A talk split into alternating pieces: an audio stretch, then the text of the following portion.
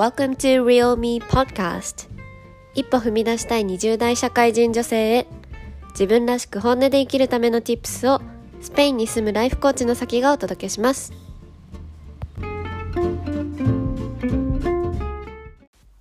皆さんこんにちは、さきです、えーこのポッドキャストを聞きに来てくれてありがとうございます。皆さん最近はどんな風に過ごしてますか？私はですね6月の後半から10日間車で寝泊まりするいわゆるバントリップをしていて、えー3日前にようやく家に帰ってきました。で今日はねその時の旅の話をこの後詳しく話していくんですけどまずはいつもオープニングでやってる最近あった良かったこと3 good things をシェアしていきます。では、えー最近あったいいことの一つ目。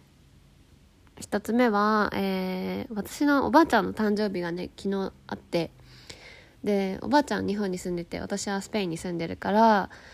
やっぱり直接お祝いはできなかったんだけどでも LINE でいつもやり取りをしていてで昨日はおばあちゃんの笑顔が大好きだよってことを普段ね思っててもなかなか言えないけどこう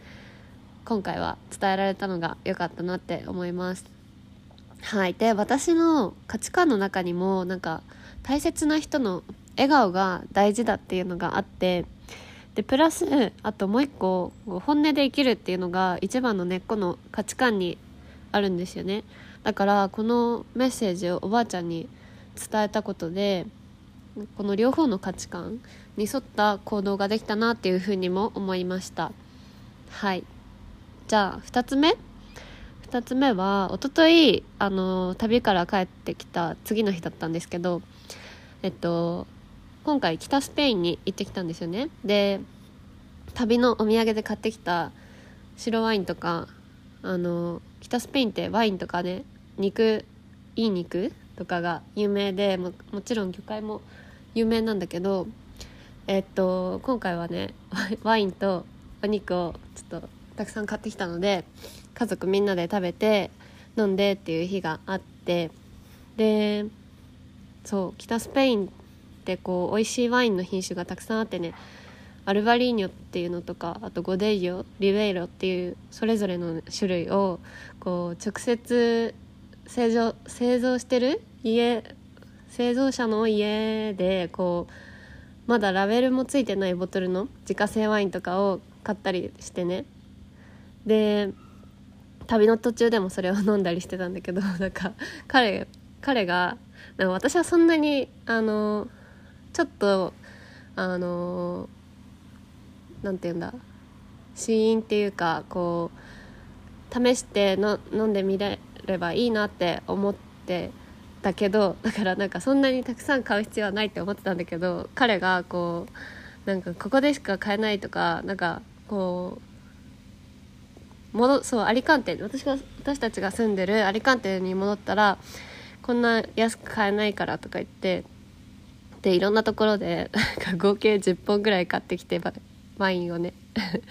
それでねあのこの前みんなで家族で、えーワインを楽しんだりこうお肉もねあの焼いてみんなで一緒に食べました。であとはね彼の一個とかあと姪っ子と一緒にねプールで遊んだりもして楽しい日でした。っていうのが2つ目のグッドシングで3つ目。3つ目はあのーこれも旅行後の同じ日のことなんだけどあのね旅行中はあの私たち犬を飼ってるんですけどこの犬を彼のいとこのところに預けてたんですよ。でそのワンコにこう再会できたのが嬉しかったなって いうのが3つ目で旅行中このなんかその辺をね歩いてるうちのワンコと似てるワンコを見つけると「ああうちの犬にも会いたい」っていつもね恋しくなってて。だから帰ってきて犬の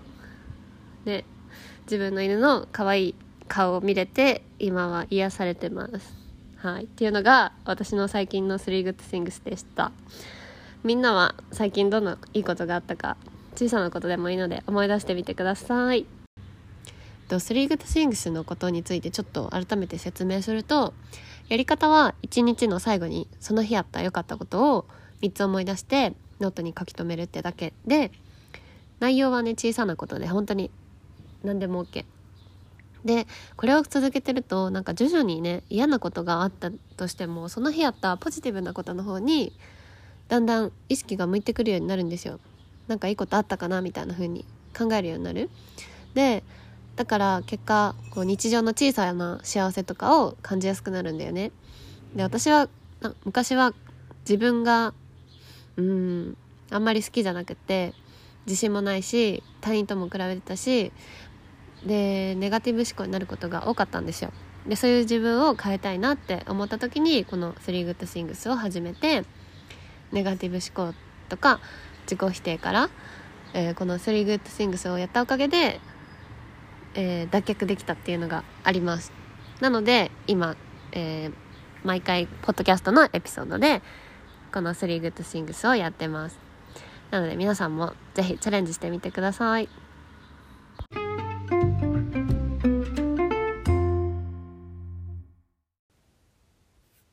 はい今日のテーマはですね旅で感じた生き方の形ということで今回の van trip の様子とか感じたことをお伝えしていきます。でいつもは私は旅についてあのノートっていうサイトでブログみたいに記事を書いて旅行記を今まで行ってきた旅行のね旅行記をたくさん書き残してきたんですけど今回はあの旅で感じた人生観みたいなのをこのポッドキャストで伝えたら伝えたいなって思って、えー、今収録してます。で今回は旅の概要っていうところで言うと北スペインのねガリシアっていう場所に行ってきてスペインの北西の端っこにあの行ってきたんですよ。ちょうどポルトガルがある方ですね。で私たちの住んでるあのバレンシア州のアリカンテから車で10時間ぐらいかけて行ってきました。でガリシアの後はそのすぐそばに面してるポルトガルにも行ってそれから帰り道に、えー、スペインのサラマンカ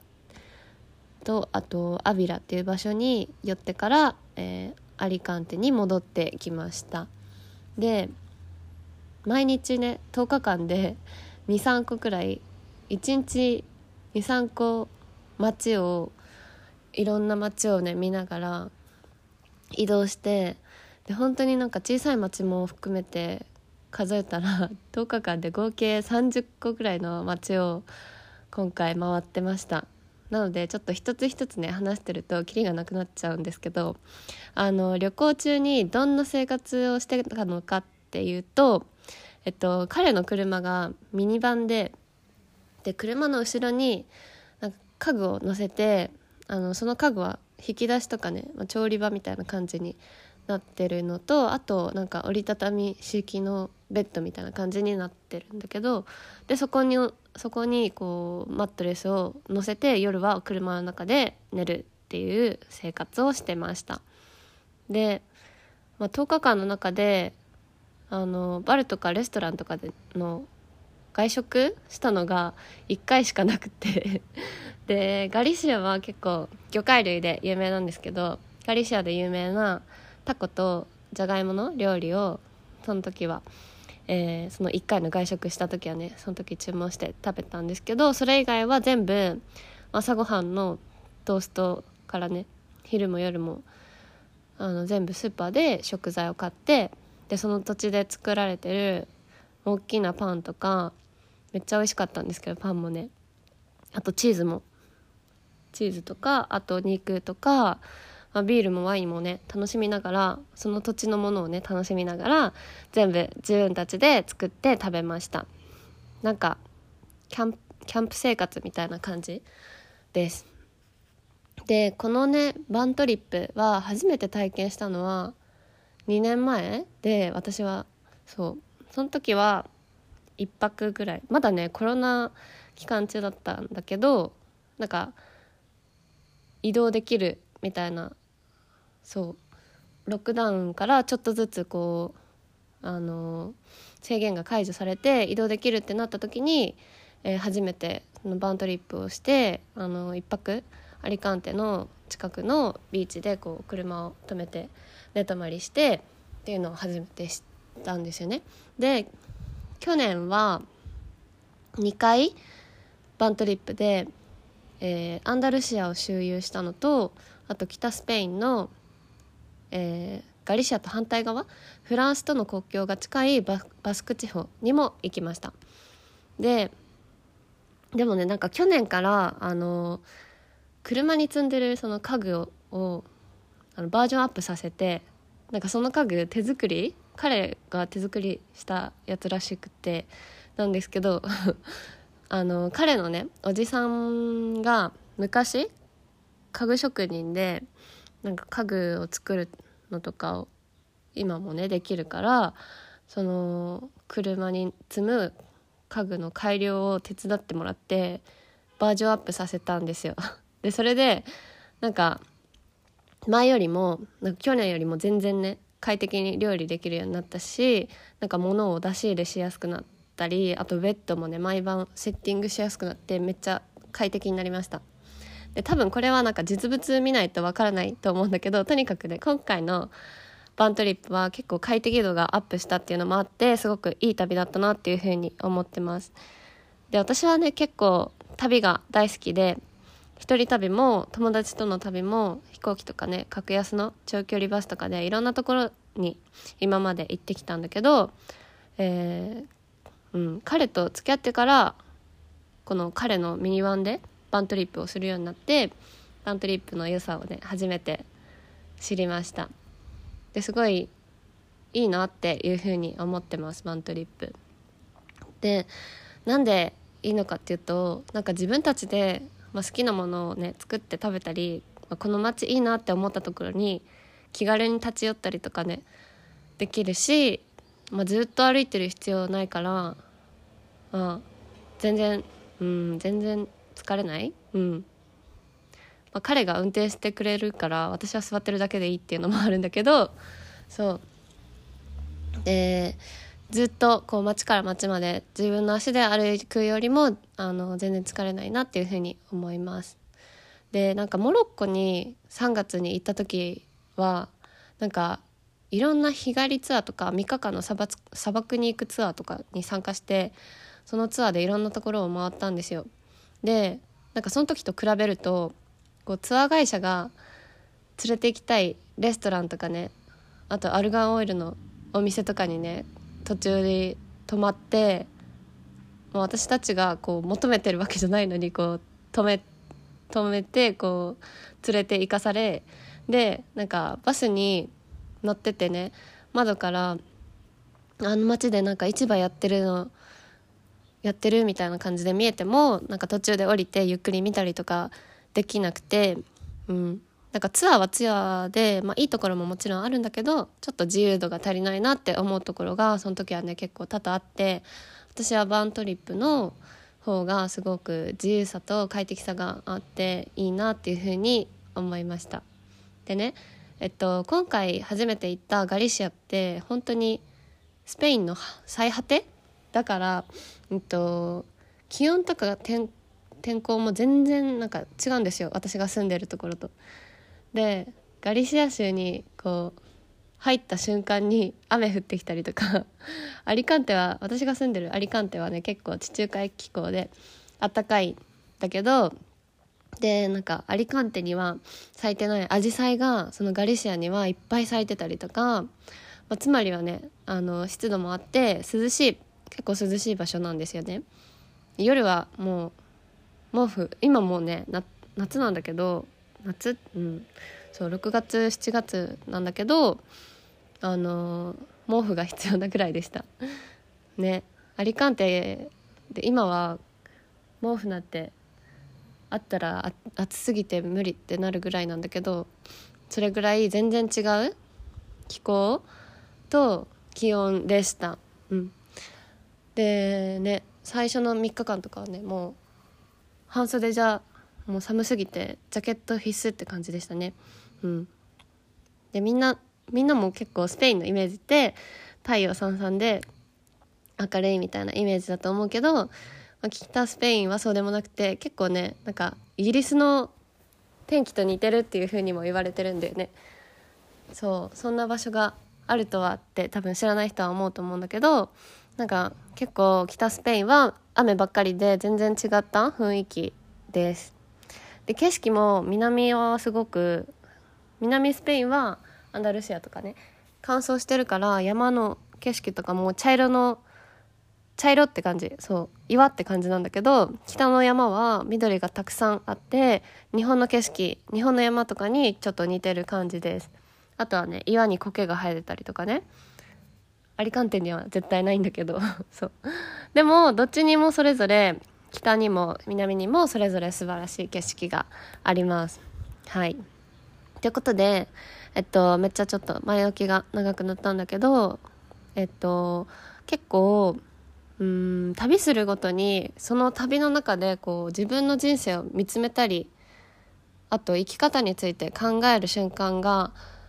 出てくるなっていうふうに思っているんですよね私の場合は。であの、さっきのモロッコ行った時とかは旅の仕方もそうだけどモロッコってなんか商売がすごくてなんかビジネスの仕方も考えさせられたりとかまだスペインに来る前のあの5年前にマルタ島に友達と行った時はなんかどっか海外に長期で住んでみたいなっていうふうに思ってたけどなんかそこに行った時にやっぱり住むならヨーロッパがいいなって思ったりあとなんかそこにはねスーツ着てる人とか誰もいなくってみんな半袖短パンだわとか思ってなんか仕事が全てじゃないんだなみたいな風にその時私は会社員してたからねそう思ったりとかなんか毎回だ割と海外うん国内旅行ではまあそんなにだけど海外に行くと毎回何かしらねあの生き方とかについて感じることがあるんですよ。うん、でね今回の旅で感じたことっていうのが今日伝えたい一番のことなんだけどなんか、うん、それを今から言うと、まあ、世界はこんなにこう広くて素晴らしいところがたくさんあってで誰にでもね自由に自分の好きな人生を生きて歩んでいっていいんだよっていうことを今日は一番伝えたいなっていうふうに思います。でこれを感じた瞬間がこの旅の中で2回あってで1つ目はうんとあのスペインのねあの最果ての世界の終わりって呼ばれてる場所があってこれはそのガリシアがあの北西でねすごい端っこにあるんだけどそのその場所の名前はフィニステレっていう場所。でフィニスって英語でもねフィニッシュ終わりって意味なんだけどでテレっていうのが、えー、ティエラから来てて土地っていう、えー、意味があります。つまりはなんかうん終わりの土地みたいな終わりの場所みたいな感じの意味ででその場所はあの目の前にね大大西洋がドーンってこう広がる岬があるんですよ。でそのねドーンって広がる迫力と美しい大西洋とか土地を見てすごくね感動したんですよね。そこの場所に来た時に。でその景色を見られてすっごい良かったなって。あなんかなんて最高なんだみたいな感じになったんですよ。そう。でなんかその景色がもう最高すぎてなんかもう明日死んでもいいかもとか一瞬思ったんですけどでもねなんか私は今までこういろんなところを旅してきて美しい景色もたくさん見てきたけどまだこんなにね素晴らしい景色に出会うことができてそれをこう自分のこの目で見てその土地の空気とかね風とかあと太陽が海に落ちてく瞬間とか自然の変化とかも自分の体でそれを感じてる。うん、でそのなんか素晴らしい景色って私にとってはなんか大自然の景色が結構素晴らしいなっていつも思うんだけどもしかしたらある人にとってはアートの世界とかが素晴らしく感じるかもしれないしある人にとっては美食の世界とかに一番惹かれるかもしれないし、まあ、それは人それぞれかもしれないけどなんか私が伝えたいなって感じたことはなんか世界にはこんなにもねたくさんの素晴らしい景色がたくさんたくさんあるんだよってことをこう今殻に閉じこもってる人に伝えてあげたい。伝えなきゃっていうふうに思ってなんか自分らしくね生き始めたらもっともっとあなたにとって素晴らしい景色に出会えて素晴らしい人にも出会えてこの世界には無限の可能性があってねこうあなたの可能性も無限なんだよっていうのをもっと伝えていきたいっていうふうにそのとそのね景色を見ながら感じました。そうだからまだ死ねないっていうふうに思ってこれが私の一つのミッションなんだなっていうふうにその時思いました。で、まあ、これからも私だから伝えられることとか私だからできることっていうのをこのポッドキャストでこう自分の声を届けるっていうのもそうなんだけど小さなアクションからねコツコツと広めていきたいなっていうふうにそその時に感じました。うん。ね。なんかそういうことを感じたから結構印象に残ってる場所でそこは。うん、でもう一つえー、っとねもう一つそう自由な生き方について感じた瞬間があってでそれがねうんとキャンピングサイトに一回泊まった時だったんだけどなんかこの旅行ではあの基本的に無料で車をこう止めて寝泊まりできる場所をあのビーチのそばとかあと山の中とか森の中とかで見つけて野生的なね生活をしてたんだけどあのポルトガルにいた時だけあの一晩だけね有料有料のキャンピングサイトに車を止めてあの寝泊まりしたんですよ。でそこにはねあの私たちのミニバンよりも大きなキャンピングカーで来てる人とかもねたくさんいてファミリーでね来てる人もいっぱいいたんですよ。であの私たちの隣に泊まってたキャンピングカーに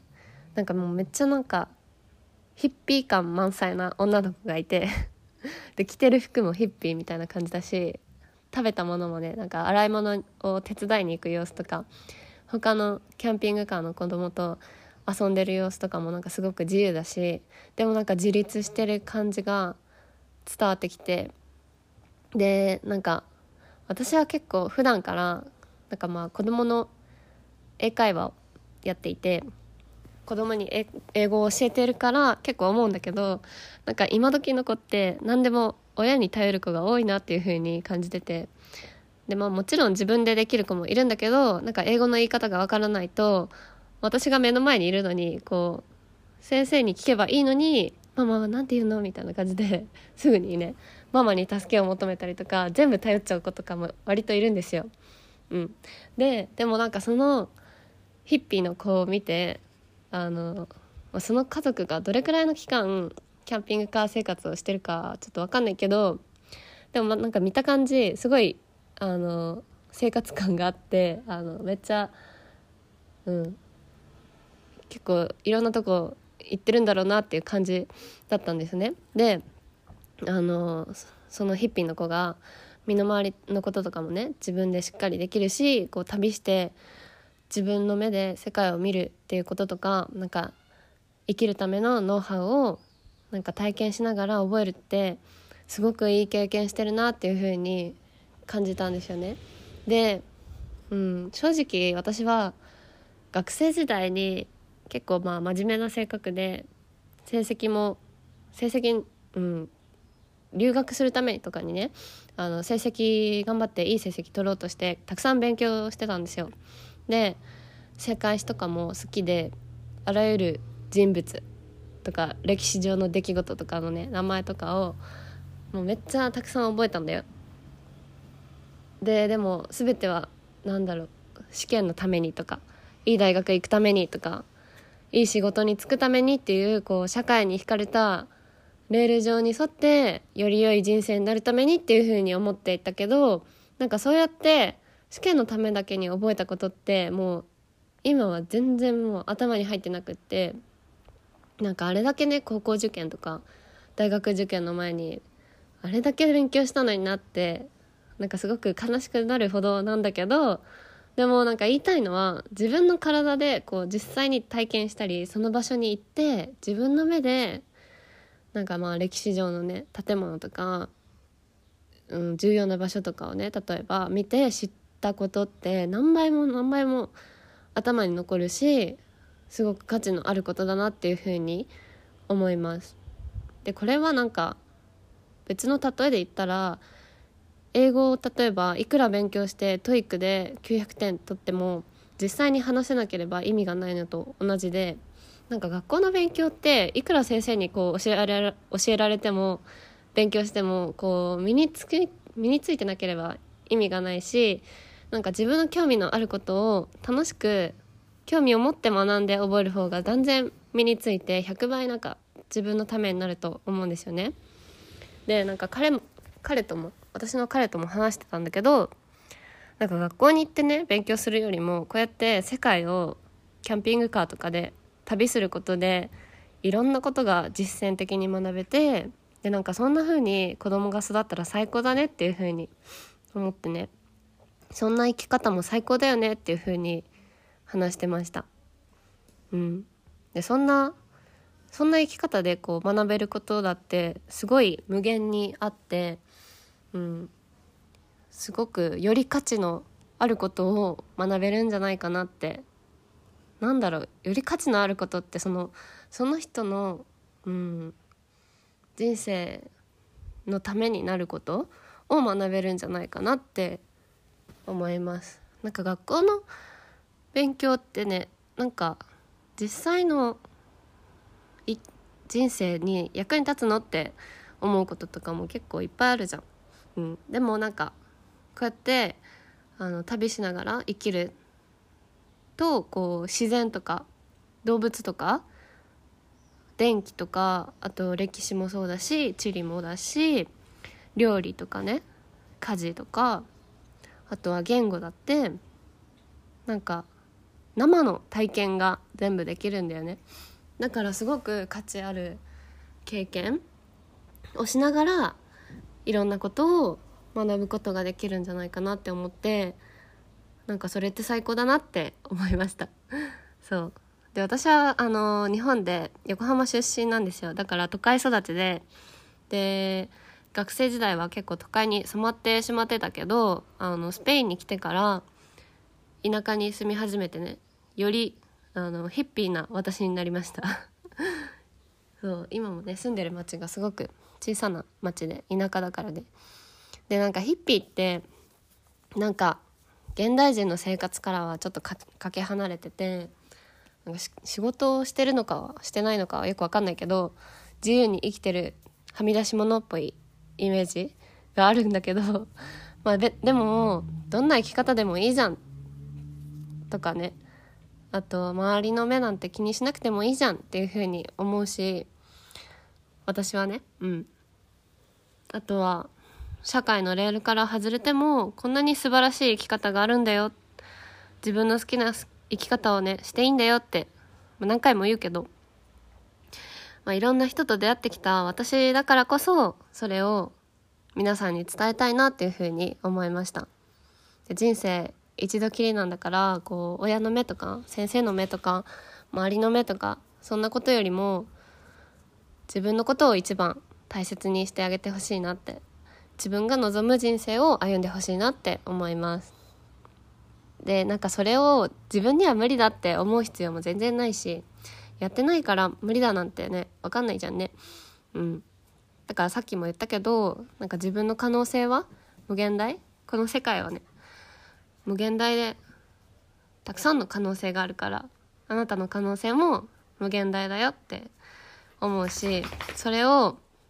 なんか自分で私なんて無理って思ってる人はなんか可能性をね自分の可能性を狭めてるのってあなた自身だと思う。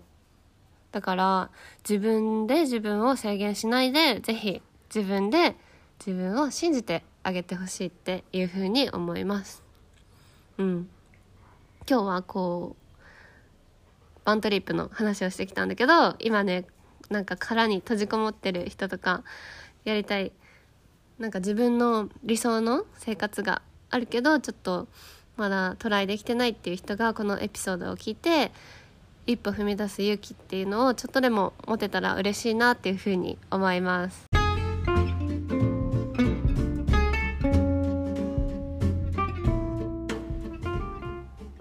皆さん今日も最後まで聞いてくれてありがとうございました今回のエピソードはいかがでしたか？ワントリップしたことない人とか北スペインについて知らなかった人にとっては結構新鮮な内容だったんじゃないかなって思います。こうやってなんか新しい世界を知ることも自分の可能性を広げることの一つだと思うのでこのエピソードが皆さんの可能性をね少しでも広げるきっかけになったら嬉しいなって思います。あとは、えっと、一つお知らせがあって7月から「えー、Be Confident Challenge」というコミュニティが始まります。自信がなくてねいつも他人と比べて自分なんてっていう風に思ってしまう人が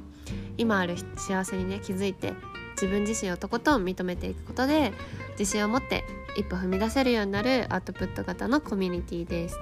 このコミュニティの詳細は、えー、インスタか公式 LINE から見れるようになってます。まだ応募は間に合うので少しでも興味があったら DM してください。なんか今の今のままの人生じゃ嫌だなとかでも一歩踏み出したいけど自信がない。とかね。ネガティブ思考をやめて自分らしく生きたいっていう風に思ってる人におすすめです、えー、私のインスタなんですけどアットマークさきアンダーバーマイライフで出てきます。どちらにえー、いつでも DM してください。ポッドキャストの感想やリクエストもお待ちしています。では次回のエピソードもお楽しみに See you next time! Bye!